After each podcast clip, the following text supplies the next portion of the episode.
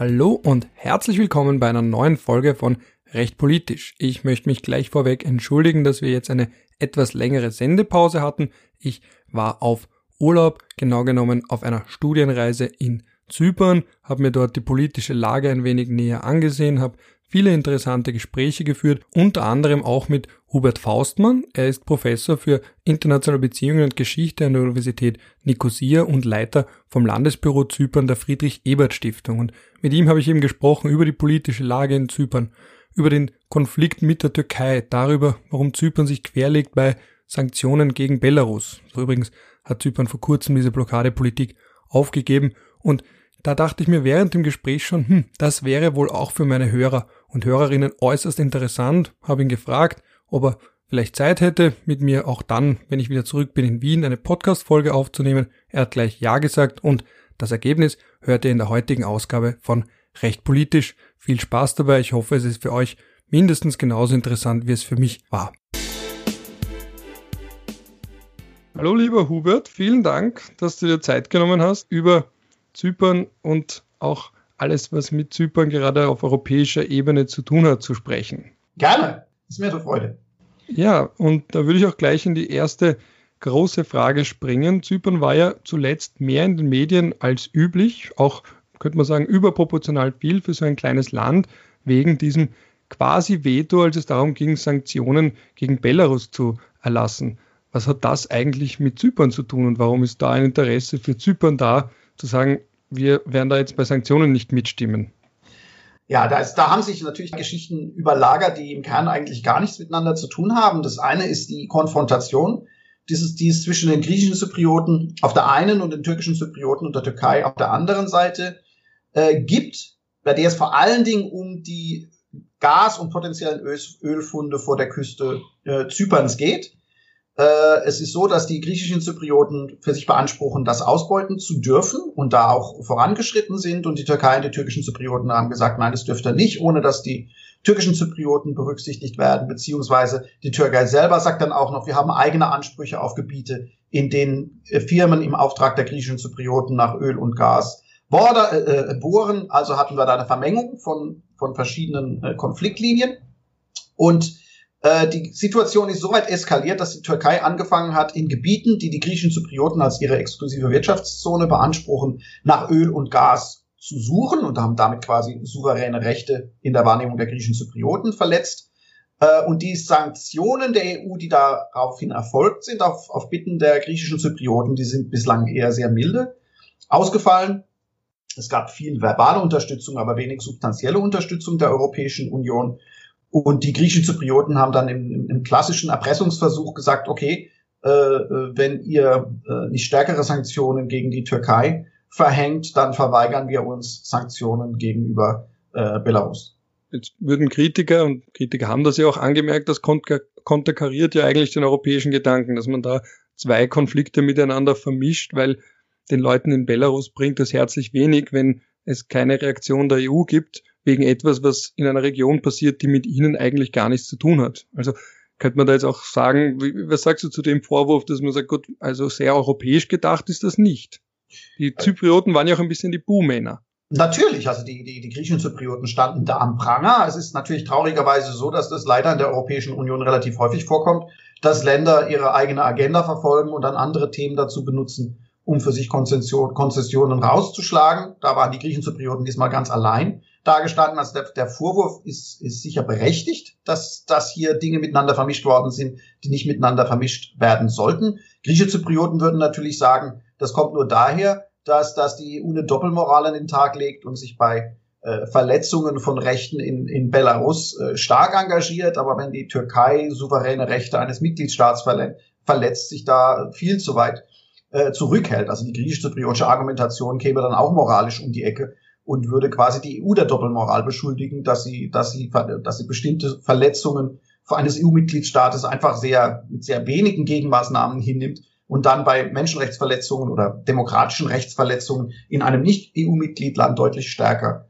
äh, auf Sanktionen drehen. Warum war Zypern da eigentlich alleine? Man würde ja denken, dass zumindest die Griechen, die ja auch ihren eigenen Disput mit der Türkei haben, da auf ihrer Seite sind und da gemeinsam mit ihnen sich gegen Belarus Sanktionen stellen. Ja, da müssen wir ein bisschen weiter ausholen, weil im Zuge dieses Konflikts zwischen den griechischen Zyprioten und den türkischen Zyprioten der Türkei haben die griechischen Zyprioten Allianzen geschmiedet. Sie haben sich im östlichen Mittelmeer eine Energiekooperation vereinbart mit Israel und Ägypten, haben ein sogenanntes East Med Gas Forum ins Leben gerufen, das die Türkei als Versuch gewertet hat, sie aus dem östlichen Mittelmeer und aus der Ausbeutung von Gasvorkommen im östlichen Mittelmeer auszuschließen. Das ein Grund ist, warum die Türkei so stark reagiert. Griechenland war bei diesem Unternehmen eben auch dabei. Und ähm, vor einigen Monaten hat die Türkei nun angefangen, äh, die Strafmaßnahmen gegen die griechischen Zyprioten auf Griechenland auszuweiten. Aber dieses Abkommen zwischen der Türkei und Libyen, bei dem beide exklusive Wirtschaftszonen vereinbart haben, die quasi Griechenland ignoriert haben, und dann die, die Entsendung von Bohrschiffen in Gewässer, die die Griechen als ihre eigene exklusive Wirtschaftszone ansahen. Also diese Eskalation des Konflikts auf äh, äh, diese Eskalation dieser Konfrontation äh, auf, äh, auf, auf Griechenland ist im Kontext dieses Zypern-Problems passiert und Griechenland hat angefangen, äh, sich von dieser griechisch-zypriotischen Politik der Eskalation der Konfrontation mit der Türkei zu distanzieren. Es gab äh, Statements des, des Außenministers, der gesagt hat, dass die griechischen Zyprioten ein souveränes Land sind und quasi mit ihren Problemen auch ganz gut allein klarkämen. Äh, es gibt wohl seit etwa einem Jahr eine Entfremdung zwischen Nicosia und Athen und Athen ist immer weniger bereit bei dieser Konfrontation äh, zwischen den griechischen Zyprioten und den Türken, der türkischen Zyprioten, da blind auf der griechisch-zypriotischen Seite äh, mitzumachen. Und da neben diesem, diesem verbalen Statement ist das natürlich jetzt auch wieder ein deutliches Zeichen, dass es von Griechenland äh, bei diesen Verhandlungen keine Unterstützung für äh, die griechischen Zyprioten gab. Und es ist ein Zeichen der Entfremdung zwischen beiden Seiten. Ist aber auch ein Zeichen dafür, dass die türkische Strategie, die beiden auseinander zu dividieren, zu funktionieren scheint. Es haben ja auch einige angemerkt, dass sich manche EU-Länder hinter Zypern eigentlich verstecken würden. Also in dem Sinne, dass man sagt, gut, man möchte vielleicht nicht offen nach außen treten, aber dass zum Beispiel auch Frankreich, die ja ihrerseits einen Disput mit der Türkei haben, oder eben auch Griechenland, die eigentlich sagen würden, okay, wir wollen da jetzt nicht direkt, sondern wir nützen da, wir, wir schieben quasi die Zyprioten in die erste Reihe, aber uns kommt das schon auch gelegen. Oder wie du sagst, ist da jetzt wirklich nichts mehr übrig, weil schon ein Zwist, ein erster Zwist ist oder zumindest keine ähm, bedingungslose Solidarität von Griechenland mit den griechischen Zyprioten. Also wenn wir, wenn wir jetzt über die Sanktionen gegenüber Belarus reden, ist da, ist da nichts dran, weil eben Frankreich sich da nicht mit der griechisch-zypriotischen Position identifiziert hat, sondern sich da kritisch geäußert hat. Generell kann man das auch so sehen. Gerade Frankreich hat sich sehr eindeutig in diesem Konflikt auf die griechisch-zypriotische Seite geschlagen und auch viel stärkere Sanktionen gegenüber der Türkei eingefordert. Natürlich auch aus Gründen, die mit französischen Interessen zu tun haben. Also ich denke, wenn man da über die französische Politik spricht, könnte man diese Position einnehmen. Und warum hat Zypern jetzt letzten Endes dann das Veto doch fallen gelassen? Weil jetzt gibt es ja Sanktionen gegen Belarus. Was ist da das, passiert?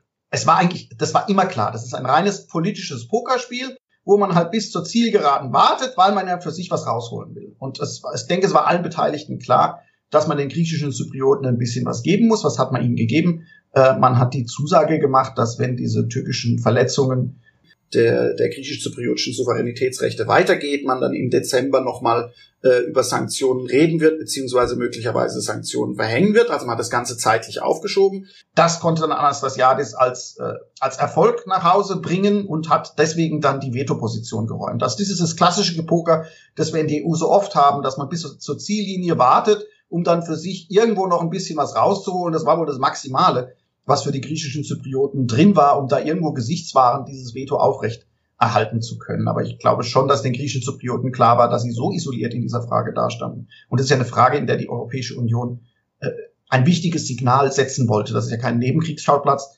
europäischer Politik, sondern das war eine dieser Definitionsfragen, wo man, wo man, wo die EU irgendwo vor dem Scheideweg stand, als außenpolitischer Akteur, als, als Papiertiger dazustehen oder als einigermaßen ernsthafter Akteur wahrgenommen zu werden, ein Problem, das die EU ja so oder so hat. Und ich denke, in der Frage war es fast undenkbar, dass man sich von einem kleinen Land wie den griechischen Zyprioten eine derart wichtige politische Geste ruinieren lassen wird. Und so clever werden die griechischen Zyprioten auch sein, zu wissen, dass das nicht durchzuhalten war. Da ging es darum, das Maximale für sich rauszuholen. Ähm, das war sicher jetzt nicht begeisternd, aber es reichte aus, um, um sagen wir, die eigene Halbniederlage als Erfolg verkaufen zu können was hätten die Zyprioten denn im Idealfall gewollt, wenn jetzt wirklich, wenn es ein Wunschkonzert wäre, was es ja nicht ist, die Politik, aber wenn es eines wäre, was hätten die wirklich wollen? Ja, also wenn, man, wenn man sich an den offiziellen griechisch-zypriotischen Äußerungen orientiert, dann richtig schmerzhafte Sanktionen, die der Türkei richtig wehtun und die sie dann nicht ganz stimmige Logik, dass wenn die Sanktionen nur stark genug sind, der Schmerz, den man dem Land damit zufügt, dann ausreicht, um zu einer Politikänderung äh, beizutragen. Das, das klappt in der Realität meistens nicht, aber das ist die Logik hinter starken Sanktionen. Also die wollten, dass die Türkei quasi richtig dafür zahlt äh, und dass es ihr richtig wehtut, in der Hoffnung, dass sie es dann eben bleiben lässt. Ist das jetzt nur der Kontext Gasstreit oder geht es da auch wie immer zusätzlich auch um den Konflikt mit der sogenannten türkischen Republik Nordzypern, also mit der türkischen oder quasi türkischen Besetzung des Nordens des Landes? Oder ist das wirklich nur auf das Gas bezogen und das, der grundsätzliche Konflikt mit der Türkei kommt nur noch mal zusätzlich dazu? Nein, das ist natürlich ein, ein, ein reines Unterkapitel des, des, dessen, was wir als Zypern-Problem beschreiben. Da gibt es ja keine Einigkeit, was man darunter versteht, aber in griechisch-zypriotischer Wahrnehmung äh, entstand das Zypern-Problem dadurch, dass die Türkei nach einem griechischen Coup 1974 äh, die den Norden oder Zypern angegriffen hat, um den türkischen Zyprioten beizustehen. Das ist die Version der Türkei, den Norden ethnisch gesäubert hat, äh, die türkischen Zyprioten dort umgesiedelt wurden und die sich dann 1983 zu einem unabhängigen Staat der türkischen Republik Nordzypern erklärt haben, den außer der Türkei niemand international anerkennt dieser, diese, der griechisch-zypriotische Wahrnehmung des Zypern-Konflikts überlagert natürlich alles. Damit ist die Türkei der Besatzer und der Feind, mit dem man sich auseinandersetzen muss. Äh, komplizierter wird das Verhältnis zwischen den griechischen und den türkischen Zyprioten, weil das offizielle Narrativ das ist, dass die türkischen Zyprioten unsere Brüder sind, mit denen wir uns wieder vereinigen wollen. Mit denen haben wir eigentlich gar kein Problem, mit denen haben wir super harmonisch zusammengelebt und es ist nur die böse Türkei. Äh, und natürlich einige Hardliner unter den türkischen Zyprioten, die türkischen Anweisungen folgen. Also der, es gibt einen Konflikt mit den türkischen Zyprioten, aber der wird normalerweise runtergespielt. Äh, in der Wirklichkeit sieht es ein bisschen anders aus und die türkischen Zyprioten sehen natürlich auch den Zypern-Konflikt ganz anders. Für sie beginnt er 1963, 64 mit ihrem Ausschluss aus den politischen Organen und Institutionen der Republik Zypern, der eine Leidenszeit folgt. Äh, und sie erkennen ja auch die Republik Zypern genau wie die Türkei als Staat äh, offiziell nicht mehr nicht mehr an. Also wir haben unterschiedliche Wahrnehmungen, aber dieser Konflikt zwischen den beiden Volksgruppen, in dem die Türkei eben entscheidend involviert ist, ist ganz klar die Hintergrundfolie, auf der sich all diese Konfrontationen abspielen. Auch wenn die griechischen Zyprioten immer behauptet haben, diese Gasförderung hat mit dem Zypern-Problem nichts zu tun. Das war offenkundiger Unfug, äh, weil natürlich die, die türkischen Zyprioten sagen, wir sind ja eigentlich Co-Eigentümer der Republik Zypern. Denen fällt immer dann ein, äh, dass sie eigentlich Rechte haben, wenn es was zu holen gibt.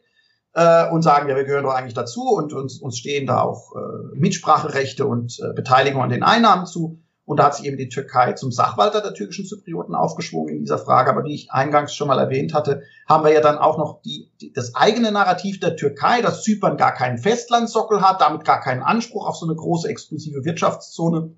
Und dass damit also, dass Teile, Zypern quasi eine, eine Insel ist vor der Türkei, die aber jetzt kein eigenes Land ist, geografisch gesprochen. Oder es, es ist kompliziert. Politisch also, vielleicht, aber nicht wirtschaftlich, rechtlich. Das ist ganz kompliziert, weil wir hier in Feinheiten internationales Rechts abdriften. Es ist, wenn wir wenn es aufdröseln wollen, ist es so, dass nach internationalem Recht es so ist, nach einer Seerechtskonvention, die die Türkei äh, nicht unterzeichnet hat, an die sie sich aber de facto hält, dass jede bewohnte Insel ein Recht auf eine exklusive Wirtschaftszone hat, die maximal 200 Seemeilen betragen kann. Ähm, wenn es aber andere Länder oder Inseln gibt, deren eigene exklusive Wirtschaftszone sich mit der einer anderen Insel oder einer anderen bewohnten äh, Gegend überschneiden, äh, dann muss man sich einigen, wo, wo die Grenzen liegen, wenn nicht genug Platz für diese 200 Meilen sind. Es ist so, dass die Türkei bestreitet, dass bewohnte Inseln eine exklusive Wirtschaftszone haben. Und damit steht Zypern nach türkischer Rechtsauffassung keine exklusive Wirtschaftszone zu. Ähm, das ist durch internationales Recht nicht gedeckt. Ähm, umgekehrt haben die Griechen und die griechischen Zyprioten die Maximalposition, dass quasi jedes Inselchen die 200 Meilen hat. Und wenn es sich überschneidet, dann trifft man sich in der Mitte. Und das, äh, das ist eben auch nicht der Fall. Äh, da kommt es zu Verhandlungen, da spielen Dinge wie Küstenlänge, Bevölkerung äh, eine große Rolle. Das spielt vor allen Dingen eine Rolle, ich weiß nicht, ob wir uns darüber unterhalten wollen, was so eine kleine Insel anbelangt, die heißt Castelloriso. Die liegt irgendwo ziemlich einsam im Mittelmeer vor der türkischen Küste und im griechischen Narrativ haben die eine riesen exklusive Wirtschaftszone, die dann natürlich die exklusive Wirtschaftszone, die Türkei für sich beansprucht, massiv einschränkt. Das ist ebenso Unfug. Also wir haben zwei Akteure mit maximalistischen Interpretationen von Rechtspositionen im internationalen Recht, die aber letztendlich politisch ausverhandelt werden müssen. Aber sagen wir, die türkische Position, dass Zypern keinen Festlandsockel hat, das ist, äh, das ist ein absoluter Non-Starter. Also damit kommen die vor keinem Gerichtshof durch. Aber wenn man nicht vor Gericht geht, kann man einfach schön die eigenen Rechtspositionen als Argumentationsgrundlage äh, und als Rechtfertigung für die eigenen Aktionen hernehmen. Und dann fehlt der internationale Schiedsrichter, der denen sagt, ja, wessen Version stimmt denn ja, dass da die einen oder anderen Positionen plausibler sind und, und größere Chancen haben, vor einem Gericht durchzukommen, ist das eine. Aber wer nicht vor Gericht geht, der hat zwei Realitäten, äh, die, die dann von beiden Seiten so praktiziert werden. Und das dient der Türkei dann als Rechtfertigung dafür, äh, vor in der exklusiven, in der von den Griechen Zyprioten beanspruchten exklusiven Wirtschaftszone äh, zu bohren oder zu sagen, ja, die türkischen Zyprioten haben ihre eigene exklusive Wirtschaftszone erklärt und da bohren wir jetzt äh, mit Erlaubnis der türkischen Zyprioten. Beides wird getan von zwei unterschiedlichen Bohrschiffen, um beide Narrative aufrechtzuerhalten. Ja, Griechenland wollte ja schon mal vor den internationalen Gerichtshof in der Sache, aber da wollte eben die Türkei nicht. Und es ist auch ganz interessant zu beobachten. Ich habe mir da im Vorfeld auch zu unserer Folge und überhaupt, wie ich eben nach Zypern gekommen bin, wo wir uns ja auch getroffen haben, ähm, mir auch angesehen, die Rechtsposition der Türkei. Das ist sehr interessant, dass auch auf den offiziellen Websites auf Englisch die gesamte Rechtsposition der Türkei dargelegt ist. Also das ist wirklich ein ganz offenes Hantieren mit dem Völkerrecht in der Frage.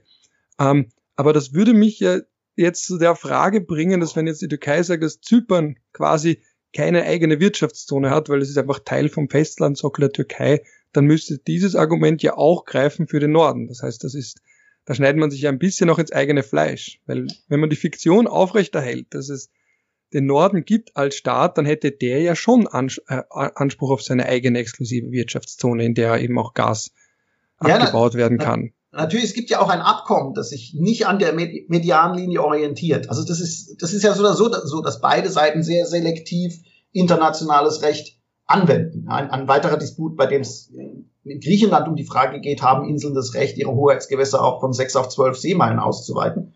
Und die Türkei sagt, nee, in der Ägäis dürfte das nicht, macht es aber dann selber äh, im, im Schwarzen Meer, ja, oder, oder in dem Moment, in dem sie ein, ein exklusives Wirtschaftszonenabkommen mit Libyen unterzeichnet, erkennt sie diese Seerechtskonvention oder, oder praktiziert sie die gleiche Seerechtskonvention von 1982, die sie, von der sie behauptet, dass sie sie nicht unterzeichnet hat, was stimmt, aber dass sie damit für sie nicht gilt. Also es ist, es ist so ein à la carte Zugang zu internationalem Recht, den da beide Seiten pflegen und da ist die Türkei noch deutlich kreativer äh, als die Griechen, als die griechische Seite. Die griechischen Zyprioten, vielleicht das ist, ist ein wichtiger Punkt. Ich glaube, dass man den Konflikt zwischen Griechenland und Türkei von einem internationalen Gerichtshof lösen könnte, weil beide Seiten relativ gute Argumente haben und es dann einen Kompromiss haben geben könnte, den beide Seiten ihrer Öffentlichkeit nicht verkaufen wollen. Aber zumindest ist da was denkbar. Also das gibt einen Win-Win für beide Beteiligten.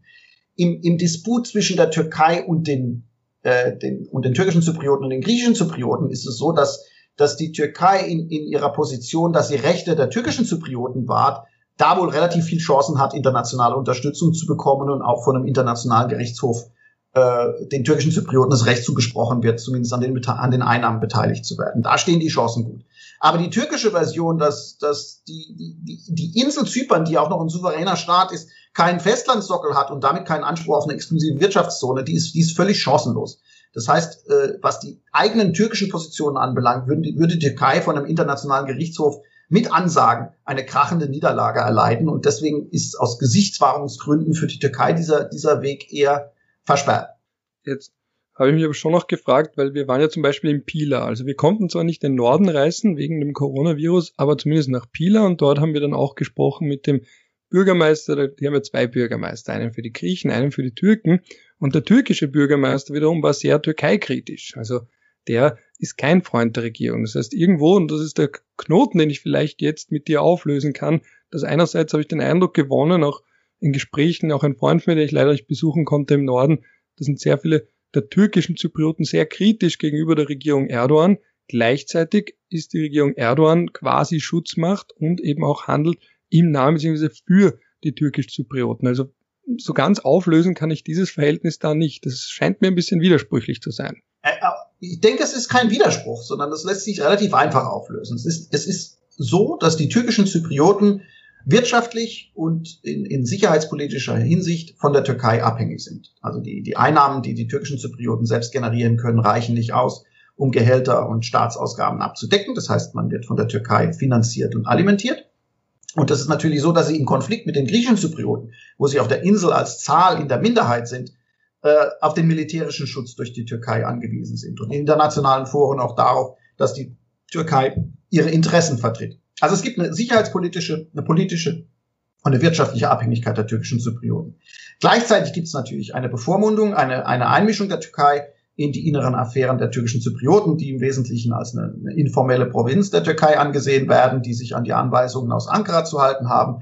Es gibt äh, sehr viele Türken, die sich im Norden niedergelassen haben und das ist auch Teil einer sehr bewusst verfolgten Politik, äh, die türkischen Zyprioten zu einer Minderheit im eigenen Land äh, zu machen, was von vielen türkischen Zyprioten gar nicht gern gesehen wird genauso wie eben diese Einmischung der Türkei in was sie als inner, inneren Angelegenheiten anbelangt. Wir kommen sicher noch auf die Wahlen im Norden zu sprechen, wo dann die Türkei ganz klar Wahlempfehlungen für einen Kandidaten ausgibt und Wahlwerbung für jemanden macht. Das wird von den türkischen Zyprioten gar nicht gern gesehen, die sich auch kulturell und politisch anders sehen als die Türken. Dieser Konflikt geht der AK-Regierung noch voraus, aber die türkischen Zyprioten sind die europäis europäisiertesten Muslime, die es wohl weltweit gibt, mit vielleicht noch den bosnischen Muslimen als zusätzliche Ausnahme. Die haben, die haben Atatürk verinnerlicht und äh, 82 Jahre britische Kolonialherrschaft auf dem Buckel. Das heißt, eine, eine türkische Zypriotin käme nie auf die Idee, ein Kopftuch zu, Kopftuch zu tragen, von denen geht so gut wie keiner in die Moschee und die essen alle Schweinefleisch und trinken Alkohol und sind äh, demokratisch sehr gut unterwegs.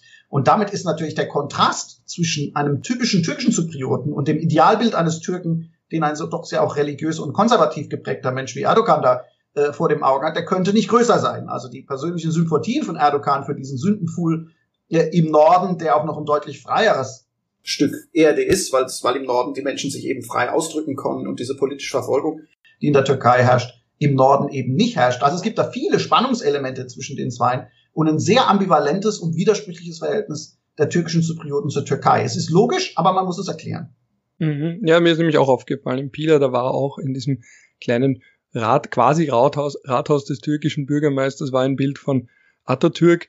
Und als ich ihn darauf angesprochen habe, hat er gesagt, also er wird jetzt niemals ein Bild von Erdogan aufhängen. Also diese, diese alte, ähm, vor allem sehr säkularen Türkei, die ist da stärker durchgedrungen und während er dann auch Kritik daran geübt hat, dass zum Beispiel die Türkei gezielt Menschen ansiedelt im Norden, die aber sich gänzlich unterscheiden, weil sie wesentlich religiöser sind als die, die schon dort leben. Aber gleichzeitig braucht der Norden die Türkei auch und Jetzt ist meine Frage, braucht aber die Türkei auch den Norden eigentlich? Oder was für eine Rolle spielt der Norden noch für die Türkei? Also der, der Norden ist, ist einerseits ein, ein Mühlstein am Hals der Türkei, weil, weil in der Vergangenheit äh, der Umstand, dass die internationale Staatengemeinschaft die türkische Invasion von 1974 verurteilt hat, und den Norden eben nicht anerkennt, während die Türkei immer die, die Anerkennung des Nordens propagiert und ihn, ihn, wie ein Staat behandelt, sie politisch gekostet hat. Also es war früher, als in den Anfängen der AK-Partei, immer klar, dass ohne eine Lösung des Zypern-Problems ein EU-Beitritt der Türkei unmöglich ist, weil nach dem Beitritt der immer noch geteilten Insel 2004 die griechischen Zyprioten eben ein Vetorecht über den Beitritt der Türkei haben. Also in der Vergangenheit, zumal gerade als die Türkei noch darauf angewiesen war, in die Europäische Union reinzukommen oder das ein erklärtes Politikziel war, waren die politischen Kosten, die damit verbunden waren, relativ hoch. Gleichzeitig ist es historisch so, dass die Türkei Nordzypern immer als Teil der Auseinandersetzung mit Griechenland begriffen hat. Für, für, für türkische Militärs und für türkische Nationalisten ist die Türkei umzingelt von Griechenland und griechischen Inseln, die sich an ihrer Küste entlangziehen. Dann kommt noch mal lange nichts, dann kommt Rhodos und dann kommt noch mal Zypern, das als Verbündeter Griechenlands wahrgenommen wird. Und aus militärischer Sicht war es immer so, dass, dass man einen Angriff Griechenlands oder einen Krieg zwischen Griechenland und der Türkei befürchtet und da Zypern nochmal ein strategisches, äh, einen, einen strategischen Vorteil für Griechenland bedeuten könnte. Das heißt, für türkische Militärs äh, war neben dem Umstand, dass da türkische Brüder auf der Insel leben, die von den griechischen Zyprioten nicht sonderlich nett behandelt werden, immer auch die Frage, wir müssen die strategische Kontrolle über Zypern haben, damit Zypern nicht Teil einer militärischen Bedrohung der Türkei sein kann. Das heißt, für die Türkei ist die strategische Kontrolle über, den, über Zypern wichtig. Das reicht also, wenn man eine Militärbasis hat oder eine Militärpräsenz, die quasi ähm, Angriffsvorbereitungen durch griechische Zyprioten und Griechenland auf die Türkei äh, effektiv unterbinden würden. Das ist, da ist, da ist viel Wahn dabei. Aber man muss natürlich auch die Wahrnehmung äh, dieser Seite ernst nehmen. Und das geht, das geht schon seit den 50er Jahren so, als der Zypern-Konflikt überhaupt erst entstanden ist. Also eigentlich braucht die Türkei den Norden nicht. Es kostet sie mehr, als dass es ihnen bringt. Aber dadurch, dass man den, das Problem nicht lösen kann und man die griechischen Zyprioten keinesfalls gewinnen lassen will und man selber erfolgreich eine Invasion durchgezogen hat, die einen jetzt politisch gerade im Moment nicht allzu viel kostet, ist dann halt die Frage, okay, gebe ich den Norden auf, was kriege ich dafür? Und momentan gibt's halt relativ wenig dafür. Und dann spiele ich die nationalistische Karte und sorge dafür, dass sich der Norden, und das tut die AK-Partei, also das haben auch die Vorgängerregierungen schon gemacht, und sorge dafür, dass sich der Norden systematisch in eine türkische Provinz verwandelt und die türkischen Zyprioten immer mehr verschwinden und immer weniger zu sagen haben, was dann auch wieder die Spannungen erklärt, auf die du vorhin äh, hingewiesen hast. Und das ist eine langfristige Politik. Äh, Wenn es mal eines Tages eine Lösung kriegt und man kriegt was Tolles dafür, okay. Gibt es keine Lösung, äh, verwandeln wir den Norden de facto und vielleicht eines Tages auch mal de jure in eine türkische Provinz. Also das ist auch wieder eine Win-Win-Geschichte, bei der die Zeit für die Türkei und gegen eine Wiedervereinigung läuft und noch kleines kleines Bonbon dazu. Außerdem dadurch, dass der Norden jeden Tag türkischer wird, wird dann wird Wiedervereinigung für den Süden natürlich immer weniger attraktiv und damit hat man auch eine sehr effektive Strategie, den Status quo zu bewahren, weil die griechischen Zyprioten haben schon ihre Themen mit den türkischen Zyprioten. Aber die Idee, sich mit türkischen Zyprioten zu vereinen und denen politische Mitsprache zu geben, wenn die doch völlig von der Türkei kontrolliert sind, also quasi äh, damit die Türkei äh, ein vereintes Zypern mitreagiert. Das ist ein sehr, sehr wirkungsmächtiges Argument, das Gegner einer Lösung anführen und da ist leider auch einiges dran. Wir waren ja auch mit unserer Studiengruppe bei dem Regisseur von dem Film Our Wall. Der war von 1992, also eben eine Reportage über die Barriere zwischen Norden und Süden. Und da war dann eben auch so ein interessanter Punkt für mich. Man hat den Regisseur gesehen, wesentlich jünger, wie er schon den Film gemacht hat und wie die Leute darüber sprechen, dass es schon seit 18 Jahren diese Barriere gibt zwischen Süden und Norden. Jetzt haben wir diesen Film gesehen, aber nochmal wesentlich später und auch der Regisseur selbst, da hat jetzt auch niemand mehr daran geglaubt, dass es jemals wieder zu einer Vereinigung oder Wiedervereinigung kommen könnte. Auch bei dem schon angesprochenen Bürgermeister in Peel hatte ich wirklich nicht den Eindruck, dass er noch irgendwie daran glaubt, dass es da zu einer Einigung kommen könnte. Er war schon sehr zynisch. Wie du auch sagst, die Zeit spricht ja eher für die Türkei, aber auch gegen, nicht nur gegen die Zyprioten im Süden, sondern auch im Norden. Jetzt ist meine Frage, wir waren aber irgendwo schon dort an einem Punkt, wo eine Lösung zumindest in Greifweite war? Oder ist das nur eine Illusion? War sie eigentlich nie irgendwie an, also in Griffweite oder ist das jetzt so im Nachhinein wird das, das war auch der Eindruck, den der Regisseur hatte, er hat gesagt, na, wir waren da eigentlich schon so knapp dran und dann eben doch nicht und jetzt sind irgendwie alle desillusioniert und niemand glaubt mehr daran. Also um es ganz kurz zusammenzufassen, es war ja lange so, dass zumindest sagen wir mal zwischen, ähm, zwischen 1988 und 2003, also auf griechisch-zypriotischer Seite sehr moderate griechische Zyprioten die Volksgruppe angeführt haben, zumindest von griechisch-zypriotischer Seite sehr glaubwürdige äh, Versuche gab, die Insel wieder zu vereinigen. Und da hat sich dann immer der damalige Führer der türkischen Zyprioten mit Unterstützung der Türkei äh, nämlich Rauf Denktasch, diesen Lösungen verweigert. Also das war lange Zeit, gab es keine Chance zu einer Wiedervereinigung der Insel, weil die Türkei und die türkischen Zyprioten nicht wollten und die offizielle Version war 1974 die Invasion und die Teilung der Insel und der Friede, der dadurch entstanden ist, ein Friedhofsfriede, aber ein Friede, äh, das ist die Lösung des Zypern-Problems. Und dann kam die AK-Partei an die Macht, brauchte eine EU-Beitrittsperspektive und sagte, nee, äh, die, die 1974 nicht die Lösung der Zypern-Frage. Und auf einmal kippten die Dynamiken 2003. Zypern stand kurz vor dem EU-Beitritt und wir hatten von der, auf Druck auch der EU hin, einen von den Vereinten Nationen verhandelten Plan, den sogenannten Annan-Plan, den die Türkei, dem die Türkei zustimmte und der dann in den zwei gleichzeitig stattfindenden Volksabstimmungen von den türkischen Zyprioten angenommen und von den griechischen Zyprioten abgelehnt wurde. Hätten die griechischen Zyprioten nicht abgelehnt, hätten wir eine Wiedervereinigung der Insel gehabt. Wir können jetzt einen Riesenfass aufmachen, warum die griechischen Zyprioten das abgelehnt haben. Es gab gute Gründe, gegen diesen Plan zu sein. Es gab auch schlechte Gründe, gegen diesen Plan zu sein. Aber um auf deine, bei deiner Frage zu bleiben, da war die Insel am nächsten historisch an einer Wiedervereinigung. Es gab nochmal Verhandlungen, die eigentlich 2008 losgehen und sich hinziehen und dann wieder in so einer, in so einer finalen internationalen Konferenz gipfeln, äh, die dann im Sommer 2017 in Gran Montana in der Schweiz stattfanden. Und auch da war man auf der, auf der absoluten Zielgeraden und dann sind die Verhandlungen nochmal gescheitert. Warum können wir gern diskutieren? Ähm, da war es auch ganz eng. Äh, und seither, und das beschreibt relativ zutreffend deinen Eindruck, äh, sind, die, sind die Hoffnungen auf eine Wiedervereinigung massiv abgestürzt. Also heute sind nur noch die größten Idealisten äh, in, in einer realistischen Hoffnung, dass, dass es zu einer Wiedervereinigung kommen könnte. Ich denke, von, von griechisch-zypriotischer Seite ist, ist, ist ganz klar zu erkennen, dass, dass man unter die Art von Wiener Vereinigung, die auf dem Verhandlungswege möglich ist, nicht haben will. Äh, und man kaschiert das auch nur relativ plump. Äh, bei der Türkei weiß man nicht, was sie will, weil sie, weil sie sich hinter den griechischen Zyprioten erfolgreich versteckt und wir nicht wissen, ob die Türkei wirklich eine Lösung will oder, oder nicht. Äh, bei den türkischen Zyprioten, die sind in, in sich gespalten. Wir haben mit Akinci einen Präsidenten, der ganz klar wiedervereinigungsfreudig ist und wir haben mit Tatar einen Premierminister, der ganz klar gegen eine Wiedervereinigung der Insel ist und äh, bei den Wahlen die dann äh, nächste Woche stattfinden werden, äh, geht es dann auch darum, welche dieser beiden Seiten die, die, die öffentliche Unterstützung genießt.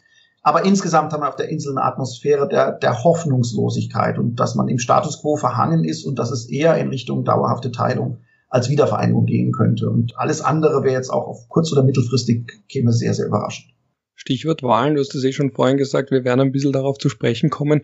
Wie fair sind die Wahlen jetzt so ganz allgemein und was kann man ungefähr erwarten als, ich meine, es ist immer schwierig zu sagen, man braucht nur an die US-Präsidentschaftswahlen denken, wer da ungefähr gewinnen wird, aber gibt es da leichte Prognosen und wie gesagt nochmal ganz allgemein, wie frei und fair sind die Wahlen im Norden?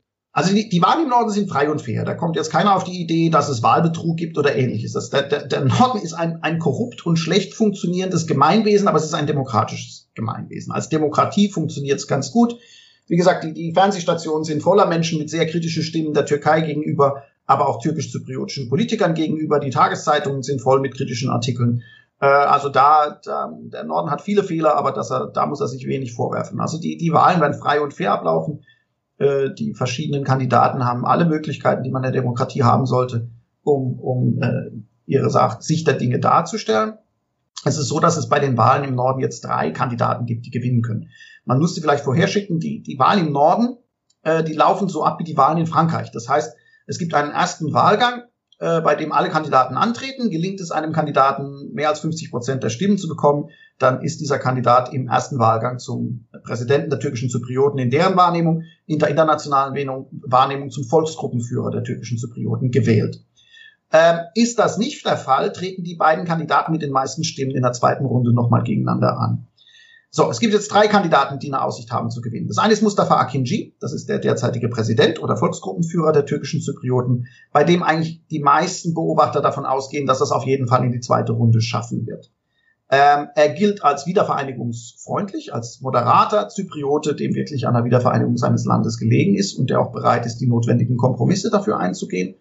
Ähm, er hat sich aber mit der Türkei überworfen und wird deswegen von der Türkei bekämpft und abgelehnt. Also die Türkei möchte auf jeden Fall, dass er diese Wahlen nicht gewinnt. Er wird es wohl in die zweite Runde schaffen. Äh, und dann gibt es einen Kandidaten der postkommunistischen ZDP, die, die man jetzt eher als ja, sozialdemokratisch im weiteren Sinne äh, begreifen sollte. Der heißt Ehoman, ähm, der ebenfalls ein moderater, wiedervereinigungsfreundlicher Politiker ist, also ähnlich tickt wie Akinji, auch sagt, wir sollen eine föderale Lösung des Zypern-Problems äh, hat aber ein, zumindest intaktes Verhältnis mit der Türkei, ist also für Ankara deutlich akzeptabler.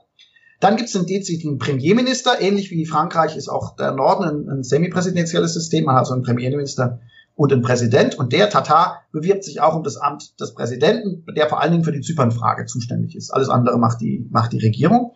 Der ist Hardliner, möchte de facto eine Teilung der Insel oder man sagt auch mal Konföderation, also auf jeden Fall jemand, mit dem auf dem Verhandlungswege keine Wiedervereinigung der Insel möglich ist. Äh, er ist offiziell der Mann der Türkei, der offiziell von der Türkei unterstützt wird. Ähm, und entscheidend ist quasi im ersten Wahlgang, schafft es Erhoman oder Tatar in die zweite Runde. Wenn Tatar in die zweite Runde kommt, ähm, vielleicht noch, äh, wo ich jetzt dann daneben liege und hinterher erklären muss, warum. Es, alle Vorhersagen sind ein bisschen mit Vorsicht zu genießen, weil wir eine hohe Wahlenthaltung haben werden. Dass bei, bei allen Umfragen, die im Norden so oder so notorisch unzuverlässig sind, etwa zwischen 40 und 50 Prozent der Befragten sagen, sie geben keine Antwort. Das heißt, wir haben eine wahnsinnig große Zahl von Leuten, bei denen wir nicht mal in Umfragen wissen, wen sie eigentlich wählen werden. Deswegen sind da alle möglichen Überraschungen durchaus drin. Jetzt gehen wir mal davon aus, dass Dinge so laufen, wie es Analysten wie ich äh, so vorhersehen und äh, hoffe, dass ich da nicht so peinlich daneben liege. Also ich gehe, wie gesagt, davon aus, dass Akinji in die zweite Runde einzieht und dass die spannende Frage ist, schafft es Eroman oder Tatar in die zweite Runde. Schafft es Tatar in die zweite Runde, gehe ich davon aus, dass Akinji gewinnen wird. Das hat damit zu tun, dass Tatar im Norden sehr unbeliebt ist, was mit den Corona-Maßnahmen zu tun hat, aber auch damit zu tun hat, dass er der Mann der Türkei ist äh, und, und, und quasi ein rückgratloser Mann der Türkei ist, der da Anweisungen umsetzt. Schafft es Eroman in die zweite Runde, wird es spannend, weil Eroman eben auch wieder vereinigungsfreundlich ist, für eine eigene türkische zypriotische Identität steht, aber ein intaktes Verhältnis zur Türkei hat. Und viele türkische, türkische Zyprioten dürften auch taktisch wählen, weil sie sagen, okay, Lösung des Zypern-Problems gibt's jetzt eh nicht auf absehbare Zeit, aber die Türkei zahlt unsere Rechnungen und wir sind in vielerlei Hinsicht von ihr abhängig. Also vielleicht ist es cleverer, wir haben jemanden, der uns vorsteht, äh, dessen Verhältnis mit der Türkei nicht so zerrüttet ist. Also wirklich spannend würden die Wahlen in meiner Hinsicht, wenn, wenn Ehoman gewinnt, zumal Tatar auch in der eigenen Partei so unbeliebt ist, dass viele möglicherweise in der zweiten Runde nicht mal für ihn äh, stimmen würden. Also wenn es Tatar wird, das kann passieren, wird mich aber überraschen und mich jetzt auch relativ alt aussehen lassen. Es sei dir verziehen, auch wenn das nicht so eintreten sollte. Wie gesagt, wir wissen ja jetzt allgemein, dass man da immer skeptisch sein muss und du hast ja auch gut dargelegt, dass das nicht so einfach zu sagen ist. Einfach aufgrund dessen, wenn viele das nicht ähm, so offen einräumen wollen bei Umfragen. Was ich mich da jetzt noch frage, ad hoc, weil du eben sagst, der Mann der Türkei, es können ja die angesiedelten Türken wahrscheinlich nicht wählen, oder? Weil die meistens keine türkisch-zypriotischen quasi, ich sage eben quasi, weil es ja kein eigentlich kein Staat ist, aber die haben ja oft nicht die Staatsbürgerschaft vom Norden, nehme ich mal an. Ist das richtig? Ja, aber, aber einige Zehntausend haben die Staatsbürgerschaft. Ja? Also es ist, ist doch ein erheblicher Teil der Wählerschaft, es ist nicht die Mehrheit. Ähm, aber sie spielen eine Rolle. Es gibt ja eine eigene kleine Partei, die die, die Festlandtürken vertritt. Aber die türkischen Ansiedler aus dem Norden sind halt kein, kein monolithischer Block, sondern das sind, das sind Kurden, das sind Linke, das sind Rechte, da sind Erdogan-Befürworter, da sind Erdogan-Gegner dabei, die auch ihre eigenen Verortungen im, im parteipolitischen äh, System haben, wo ihnen dann irgendwelche Parteien, sei es GTP oder andere, irgendwelche Gefälligkeiten in der Vergangenheit äh, getan haben. Eine davon mag die Staatsbürgerschaft sein. Äh, da war UBP zeitweise sehr zögerlich und GTP äh, hat leichter Staatsbürgerschaften an, also die, die Linke von Ehrmann hatte leichter, Staats, leichter Staatsbürgerschaften an, an Festlandtürken verteilt und sowas äh, wird dann oft auch in, in Wählerstimmen zurückgezahlt. Es ist eben einfach nicht so, dass, dass dieser, dieser, diese, diese Gruppe von Menschen, die türkische, festlandtürkische Wurzeln haben, äh, jetzt als Einheitsbrei da für einen Kandidaten abstimmen, sondern die fächern sich nochmal untereinander auf. Und sie sind eine Minderheit im Norden. Also äh, sie, sie, sie könnten eine Rolle spielen, wenn sie als Einheit auftreten, das tun sie aber nicht. Stichwort Staatsbürgerschaft, jetzt erlaube ich mir noch eine Zwischenfrage. Gibt es eigentlich viele, die eine quasi Doppelstaatsbürgerschaft haben, also sowohl vom Norden als auch vom Süden? Die, die allermeisten türkischen Zyprioten haben drei Pässe. Ähm, das erste ist ein Pass der türkischen Republik Nordzypern. Äh, der hilft ihnen bei einer Verkehrskontrolle im Norden und wenn sie in die Türkei reisen möchten. Ähm, alle türkischen Zyprioten haben einen Reisepass der Türkei, der es ihnen ermöglicht, äh, mit diesem Pass die Welt zu bereisen, aber sie sind keine Staatsbürger der Türkei. Dieser Pass beinhaltet beispielsweise kein Wahlrecht. Ähm, also es ist ein reines Reisedokument in dem Sinne, äh, in dem die Türkei den, den international nicht anerkannten türkischen Zyprioten und diesem nutzlosen Pass der türkischen Republik Nordzypern, äh, dass man ihnen eben ermöglicht zu reisen. Nach dem EU-Beitritt der Republik Zypern 2004 hat die überwältigende Mehrheit der türkischen Zyprioten sind in den Süden gekommen und haben die Staatsbürgerschaft der Republik Zypern entweder beantragt oder sich Dokumente ausstellen lassen, weil die griechischen Zyprioten ja auf der, äh, auf der Position bestehen, dass türkische Zyprioten Staatsbürger ihres Staates sind. Die haben sich zwar unrechtmäßig abgespalten, aber als Individuen sind sie berechtigt, Staatsbürger der Republik Zypern zu sein. Die haben alle Pässe bekommen und das hat natürlich den schönen Vorteil, dass man mit einem türkischen Reisepass zwar reisen kann, aber eben nicht EU-Mitglied ist. Und so ein EU-Mitgliedspass äh, im wahrsten Sinne des Wortes ermöglicht einem natürlich ganz andere äh, ermöglicht einem ganz andere Dinge, unter anderem eben auch Reisen und Arbeiten in der Europäischen Union. Also die türkischen Zyprioten sind, sind Staatsbürger der Europäischen Union in dem Moment, wo sie ein Dokument der Republik Zypern und die Staatsbürgerschaft der Republik Zypern haben. Und das hat die überwältigende Mehrheit der, der türkischen Zyprioten. Das heißt, die müssten aber eigentlich auch ein Wahlrecht haben im Süden.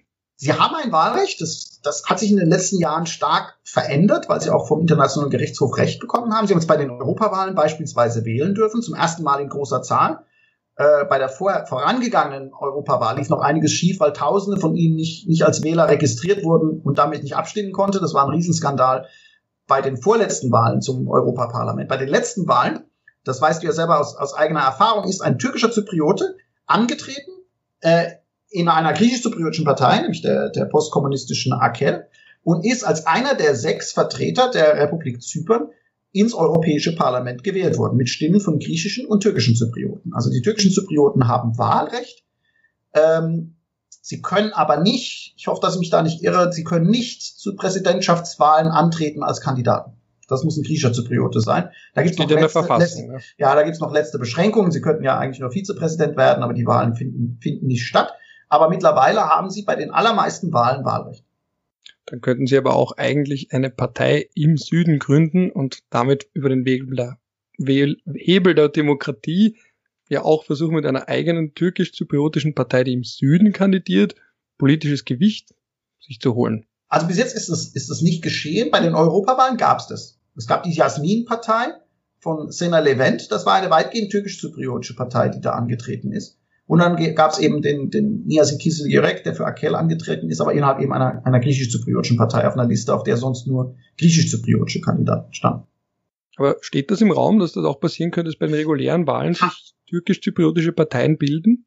Habe ich nichts von gehört. Ich müsste jetzt auch genau nachchecken, was Ihnen da, überprüfen, was Ihnen da rechtlich möglich ist. Da komme ich ein bisschen an die Grenzen, bevor ich hier Unsinn erzähle. Äh, müsste ich gucken, inwieweit das möglich ist. Bei Europawahlen weiß ich es, bei Parlamentswahlen, die wir nächstes Jahr haben werden, äh, gab es bis jetzt noch keinen Kandidaten und auch keine türkisch-zypriotische Partei. Ob sie das könnten, äh, müsste ich klären, das weiß ich aus dem hohlen Bauch jetzt nicht. Und, und versuchen die bestehenden Parteien da jetzt auch gezielt die Türken da irgendwie anzusprechen? Also wer, wer immer die türkischen Zyprioten als Wählerreservoir oder als Adressat angesehen hat, ist die postkommunistische Akel, die, die sich in ihrer Rhetorik, in ihrem Selbstverständnis immer als Partei beider zypriotischer Volksgruppen auch mitverstanden hat da ist viel Rhetorik und wenig Substanz dabei, aber dieses, dieses Narrativ wird gepflegt. Sie betonen ja auch eher die gemeinsame zypriotische Identität, während die politische Rechte immer die griechische Identität der griechischen Zyprioten betont hat und damit natürlich äh, weniger Andockungspunkte für türkische Zyprioten bietet als eine Partei, die sich diesem griechischen Nationalismus auf Zypern oder der griechischen Identität der griechischen Zyprioten weniger verpflichtet fühlt und sich viel stärker auf die zypriotische Identität fokussiert. Also äh, türkische Zyprioten, die wählen dürfen, werden meistens ihr Kreuz bei Akelma.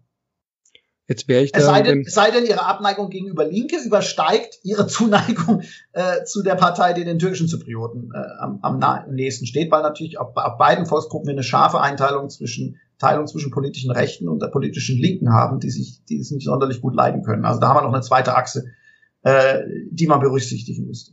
Jetzt wird's wirklich kompliziert.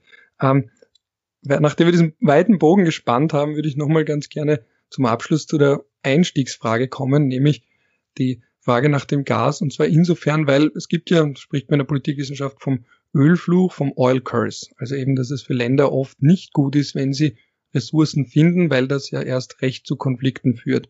Haben wir da jetzt auch, weil ich könnte sagen, das Gas, das hatten wir schon vor längerem, ich glaube 2003 herum waren die Funde oder früher sogar. Äh, 2008, glaube ich. 2008 oder 2011, eins von den beiden. Ja. Und ich glaube 2011. 2011 gab es die ersten bestätigten Funde. Genau. Und das 2011. mit den Gasfunden, ja. das kann ja einerseits sagen, gut, ah, jetzt haben wir Gas gefunden, jetzt werden wir alle reich und werden wieder Freunde und Brüder und Schwestern. Oder man kann auch sagen, dass gerade so ein Gasfund erst recht Konfliktpotenzial hat. Eben, dass es einen Ölfluch gibt, den gibt es ja sowieso, aber gibt es da eben auch einen Gasfluch? Also eben, dass der die Gasfunde die Sache nochmal schwieriger gemacht haben, eine friedliche Lösung nochmal unrealistischer gemacht haben oder hatte es eigentlich gar nicht mal so große Auswirkungen? Also wie beurteilen wir das Gas selbst und die Auswirkungen von diesem Gas? Also wenn, wenn ich das Polit politikwissenschaftliche Vokabular bereichern darf, dann würde ich hier den Begriff des Viel Lärm um Nichtsfluchs ähm, einführen wollen weil wir natürlich mittlerweile drei Gasfunde vor der Küste Zypern, Zyperns haben, die zusammengenommen auch ein bisschen was hergeben, aber im internationalen Maßstab eher kleinere Vorkommen sind.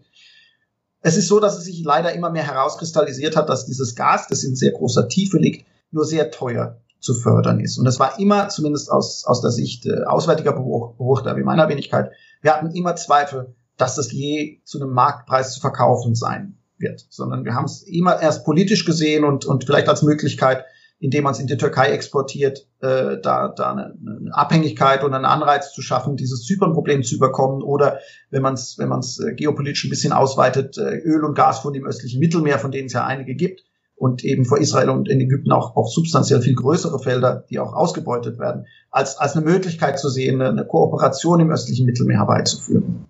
Ähm, jetzt ist es einfach so, dass dieses Gas, diese Gasfunde wirklich zu einer Eskalation der Konfrontation geführt haben, die zu den Konsequenzen äh, geführt haben, die wir am Anfang unseres Gesprächs besprochen haben, einschließlich der Eskalation mit Griechenland äh, und den Bohrungen der exklusiven Wirtschaftszone. Und wir haben jetzt noch nicht drüber gesprochen, dass ja Varosha äh, morgen aufgemacht werden soll, zumindest am Strand. Das sind ja die neuesten Entwicklungen, dass also dass, dass die, die Konfrontation weiter eskaliert, können wir gleich Kurz noch für die Hörer, eingehen. Worum, ja. was ist das genau? Da müsste man einen Einschub machen. Vielleicht, vielleicht schließen wir es an. Ich mache das mal fertig und dann schließen wir vielleicht Varosha an.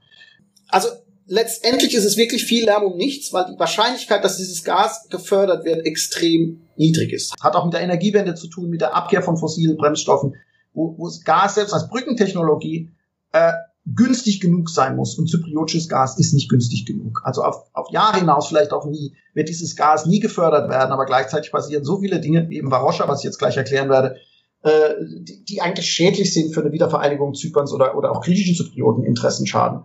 Dass, dass da schon ein Fluch, dass man schon das Wort Fluch verwenden sollte, aber nicht in dem klassischen Sinne, dass äh, wenn man von diesem Gasfluch oder äh, Dutch Disease, also der holländischen Krankheit spricht, dann hat es ja oft mit mit äh, dem Ruin der eigenen Währung zu tun, damit, dass die Währung so stark wird durch die Einnahmen, dass die ganze Exportindustrie zusammenbricht und man dadurch eine Wirtschaftskrise hat. Oder in afrikanischen Ländern, das, das ist dann näher am Zypern-Konflikt dran, dass sich, dass sich auswärtige Mächte einmischen, um sich die Bodenschätze äh, zu sichern. Da sind wir näher an dem, was auf Zypern passiert ist. Nur mit dem dummen Nebeneffekt, dass es nicht die, dass es gar keine Bodenschätze gibt, äh, die wirtschaftlich rentabel ausbeutbar sind nach derzeitigem Stand der Dinge. So was ist, was ist gestern passiert? äh, als die Türkei 1974 äh, Zypern angriff und äh, den Norden besetzt hat, haben sie systematisch die griechisch-zypriotischen Eigentümer vertrieben. Äh, und es gab in der Stadt Famagusta einen Vorort, der heißt Varosha, äh, der das touristische Herz Zyperns vor 74 war. Der Rest Zyperns war eigentlich unterentwickelt touristisch. Aber, aber das war klassischer 70er Jahre Tourismus mit Bettenburgen und damals äh, vom Feinsten. Das war also eine nach heutiger Sicht sehr hässliche, nach damaliger Sicht ein, ein Top-Produkt der Tourismusindustrie. Und dieser griechisch-zypriotische Fort, der wurde von den griechischen Zyprioten militärisch geräumt, weil die natürlich nicht wussten, wo die türkische Armee aufhört vorzurücken. Und sie haben sich entschieden, die, die sich zurückzuziehen. Und dann standen die Türken da und gesagt, was macht man jetzt? Äh, und dann, da man davon ausging, dass es gleich Verhandlungen geben würde und man auf dem Verhandlungsweg irgendeine Lösung finden würde, haben wir gesagt, super, das nehmen wir als Faustplan. Bauen wir einen Zaun drumherum und wenn es dann Zyperngespräche in absehbarer Zeit gibt, tauschen wir das für irgendwas Nettes ein und wie so oft mit Provisorien im Leben, war das erstaunlich zählebig. Das heißt, diese Geisterstadt, die, die Zypern sinnlich am deutlichsten erfahrbar macht. Also wer je nach Zypern kommt, jetzt muss man sich ja leider oder Gott sei Dank, das kann man unterschiedlich sehen, beeilen, um das noch sehen zu können. Das ist sicher äh, visuell das, das, das Spürbarste an der Zypernteilung, weil das ein riesiger Vorort ist. Das ist wie eine Stadt und man sieht diese leeren Bettenburgen, diese geplünderten Häuser, äh, die diesen doch sehr komfortablen Konflikt, in dem schon lange nicht mehr geschossen und gestorben wird, äh, auf einer sinnlichen Ebene schon ins Schmerzhafte ziehen. Also da tut die Teilung, neben, an der grünen Linie spürt man sie und in Maroscha spürt man, dass, dass das hier eine Wunde ist und dass es hier einen Konflikt gibt. Und es war lange Zeit Faustpfand und es gab immer wieder Gespräche darüber, wann wird es aufgemacht und im Gegenzug gegen was. Es gibt eine UN-Resolution, es gibt zwei UN-Resolutionen. Die eine fordert die Rückgabe dieser Häuser auch ohne Lösung des Zypern-Problems an die griechisch-zypriotischen Eigentümer und vor allen Dingen verlangt eine weitere UN-Resolution, dass wenn Varoscha aufgemacht wird, das unter Verwaltung der Vereinten Nationen geschehen soll. Im Vorwahlkampf für die Wahlen äh, zur Präsidentschaft im Norden haben einige, Oppos äh, einige Hardline-Politiker, das war zuerst Gudrid Ösersei, der für eine kleinere Partei antritt und Außenminister, bis gestern Nacht, der ist auch zurückgetreten, deswegen bis gestern Nacht Außenminister der türkischen Republik Zypern war. Äh, und dann adaptiert der Premierminister Tata, haben dann gesagt, oh, wir machen jetzt Varoscha auf, und zwar machen wir das auf unter türkisch-zypriotischer Verwaltung. Wir erlauben aber den griechisch-zypriotischen Eigentümern zurückzukehren, aber weiten quasi unser Regierungsgebiet und unsere Kontrolle aus. Das ist also so eine Art vergiftetes Geschenk, das für, für Nicht-Eingeweihte erstmal super aussieht, weil man den griechisch-zypriotischen Eigentümern erlaubt, äh, in, in, in seit, seit vier Jahrzehnten oder fast fünf Jahrzehnten leerstehende Häuser zurückzukehren und ihr Eigentum wieder in Anspruch zu nehmen. Aber natürlich tut man das unter türkisch-zypriotischer Verwaltung. Das heißt, die haben sich eben, die haben quasi expandiert. Ähm, Hinzu kommt, dass es eben eine Verletzung internationalen Rechts ist, weil es diese UN-Resolution gibt. Und natürlich wird es eine Spaltung innerhalb der griechischen Zyprioten nach sich ziehen, weil einige Eigentümer zurückkehren wollen, auch unter türkisch-zypriotischer Verwaltung und andere sagen, das ist Verrat. Und deswegen ist es im Prinzip eine Provokation, es ist auch eine Provokation der internationalen Staatengemeinschaft, allerdings in homöopathischen Dosen, weil, weil die gestern gesagt haben, wir machen jetzt erstmal nur den Strand auf und nicht die Häuser, die hinten dran stehen und behaupten jetzt, der Strand gehört niemandem und damit werden auch nicht die Eigentumsrechte von irgendjemandem beschädigt. Wenn wir es noch komplizierter machen wollen, ist es noch dazu so, dass die türkischen Zyprioten behaupten, ein Großteil von Varosha gehört zu so uns. Wir haben eine religiöse Stiftung, die heißt EFKAF und denen gehörte ein Großteil von Varosha, bevor es die griechischen Zyprioten quasi illegal angeeignet haben. Das heißt, innerhalb dieser Öffnung gibt es dann nochmal den vergifteten Fall, dass zwar griechische Zyprioten werden zurückkehren dürfen, aber in viele Häuser eben nicht, weil die türkischen Zyprioten sagen, nee, das gehört uns. Das müsste juristisch erstmal geklärt werden. Die Argumente sind wohl relativ schwach. Ähm, aber ich, ich glaube, es ist hoffentlich einigermaßen klar geworden, wie kompliziert äh, diese Geschichte um den Vorort ist. Aber im Kern ist es natürlich so, dass damit jede Verhandlung, die nach den Wahlen eigentlich wieder beginnen werden sollten, äh, unmöglich geworden sind mit, mit diesem Schritt. Weil jede Öffnung von Varosha, das war, das war das Gebiet, vielleicht ist es wichtig zu wissen für Hörer, das ist das Gebiet im Norden, von dem die griechischen Zyprioten immer ausgingen, dass es an sie zurückgegeben wird, weil es ganz klar ein griechisch-zypriotischer Vorort war. Es war eingezäunt, äh, die effektive Kontrolle des Nordens endet an diesen Zäunen, das war ein militärisches Sperrgebiet. Und wenn die, wenn die türkischen Zyprioten, und das tun sie nur mit Billigung und äh, Unterstützung der Türkei, sonst würden sie sowas nie machen, wenn die türkischen Zyprioten anfangen, sich das jetzt einzuverleiben, dann wird quasi das letzte Stück Land weggenommen, von dem die griechischen Zyprioten noch am, am wahrscheinlichsten davon ausgehen konnten, dass es an sie zurückgegeben wird. Und das ist die Provokation hinter dieser, hinter dieser Provokation. Also das alte Fakten schaffen. Mir ist auch aufgefallen, wie wir eben am Strand waren die letzten zwei, drei Tage. Da gab es auch Touren, da waren wir nicht so weit weg von Famagusta, dass das anscheinend auch eine bisschen eine Touristenattraktion ist. Vielleicht jetzt nicht der typische Tourismus, aber zumindest so, da gibt's Local Guides, die sagen, hier kriegt ihr die richtige Experience, ich gehe mit euch dorthin und zeige euch das eben Geisterstadt, also dass das auch, es gibt ja auch so Katastrophentourismus, es gibt ja auch Abandoned Places, Leute, die nach Tschernobyl fahren und ein bisschen hatte ich den Eindruck, das ist auch so eine Art von Tourismus, man kriegt da geboten, wie du eben sagst, dass man da eine Geisterstadt sieht, ein Relikt aus der Zeit, als der Konflikt wesentlich intensiver war als heute. Ja, um, ähm, absolut. Da, da, da fehlt euch im Programm was Wesentliches. Nur um das, es geht noch morbider. Es gibt ein Hotel an diesem Strand, das offen ist. Ja, also man kann seinen Urlaub direkt an der Geisterstadt verbringen, an einem Traumstrand, der auch ein Albtraumstrand ist, weil, weil da direkt äh, eben Stacheldraht und Zäune und, und, und, und zerstörte Gebäude direkt neben der eigenen Liege irgendwo anfangen. Also wer morbide Urlaubsgelüste hat und sich an der moralischen Dimension nicht schert, der ist da gut bedient. Ja, der ein oder andere Tipp für entsprechend einschlägige Reiseinteressierte.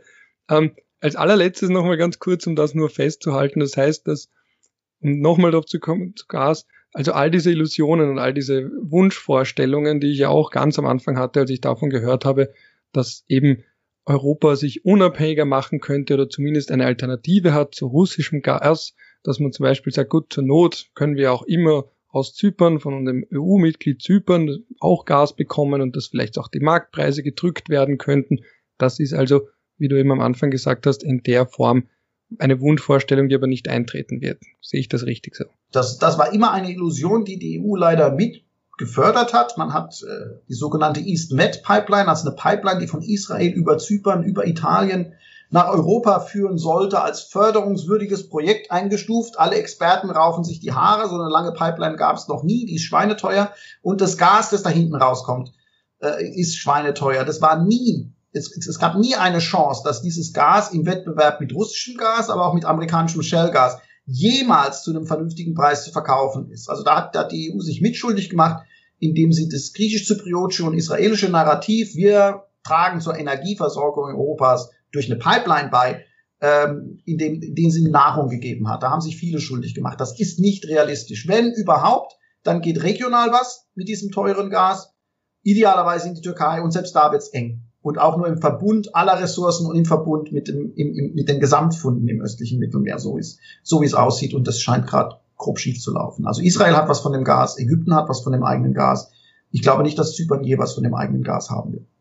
Also wenn ich es richtig verstanden habe, wäre nicht nur der Abbau von dem Gas ein Problem, sondern eben auch der Transport, weil das, weil das quasi Unterwasserberge sind und diese Pipeline im Zickzackkurs nach Europa laufen müsste. Oder ja, so ein, ja, so ein Projekt gab es nie. Die müssen dann teilweise in 2000 Meter wassertiefe Pipelines verlegen, in einem Erdbebengebiet, wo es eben, wie gesagt, Gebirge gibt. Das wäre riesenteuer. Äh, es wäre ein Novum gewesen. Und, und die Kosten müssen ja wieder reinkommen. Also es ist, ich habe noch keinen getroffen, der behauptet, dass, also ernsthaften, der behauptet, dass da das Gas, das am Ende rauskommt, äh, irgendwo zu einem, zu einem Preis zu verkaufen ist, den Europäer bereit sind zu zahlen. Das ist also eine, eine Totgeburt. Es gibt sicher an Überlegungen, Elektrokabel, irgendwelche Mix-Mix-Systeme. Da gibt es möglicherweise über den technologischen Fortschritt irgendwann mal Möglichkeiten.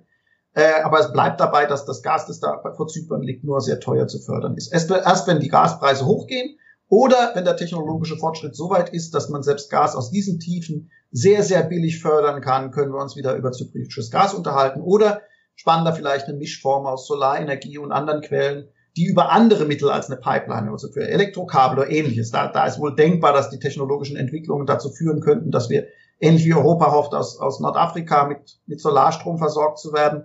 dass man, dass solche Dinge vielleicht auch aus dem östlichen Mittelmeer kommen können, der vom Wetter und vom Sonnenschein her äh, überverwöhnt ist. Wir haben jetzt gerade den, den vierten heißesten Monat, der je ähm, in, in, in der Wetter, Wetteraufzeichnung registriert wurde. Wir hatten gestern 38 Grad im Oktober, braucht keiner. Oh, wie viel Grad hat's jetzt gerade?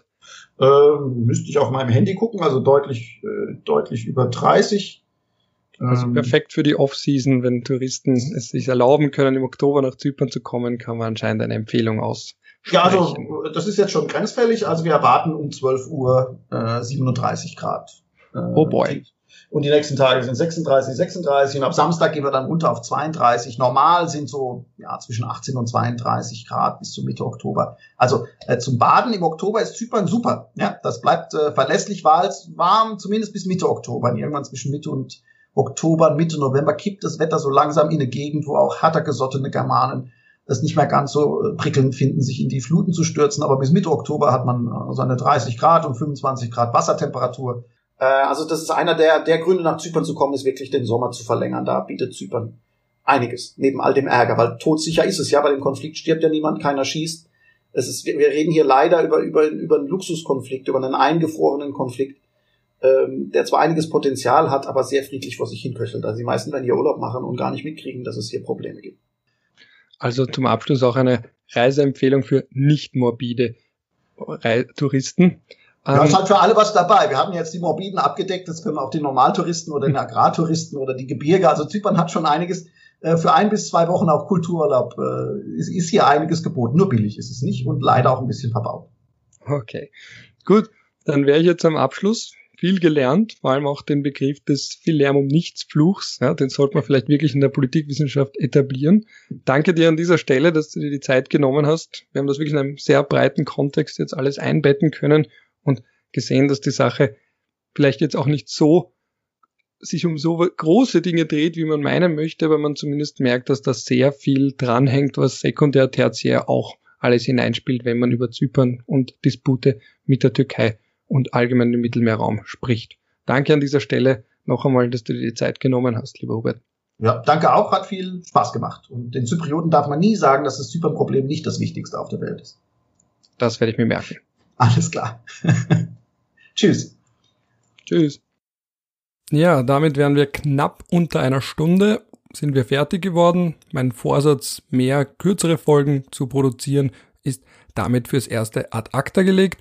Es war in Zypern auch sonst sehr schön. Wie gesagt, ihr habt es gemerkt, dass es ein ideales Urlaubsland für die Off-Season, beziehungsweise wenn man seinen Sommer verlängern möchte, aber natürlich auch historisch, politisch ein höchst interessanter Ort, den man sicher öfter als nur ein bis zweimal besuchen möchte, wenn man wirklich etwas sehen möchte, wenn man wirklich verstehen möchte, was da alles mit dranhängt. Und man lernt auch sehr viel über Konflikte im Allgemeinen, zumindest meiner bescheidenen Meinung nach. Gut, in diesem Sinne kann ich nur noch einmal bekräftigen, dass ich hoffe, dass es auch für euch möglichst interessant war.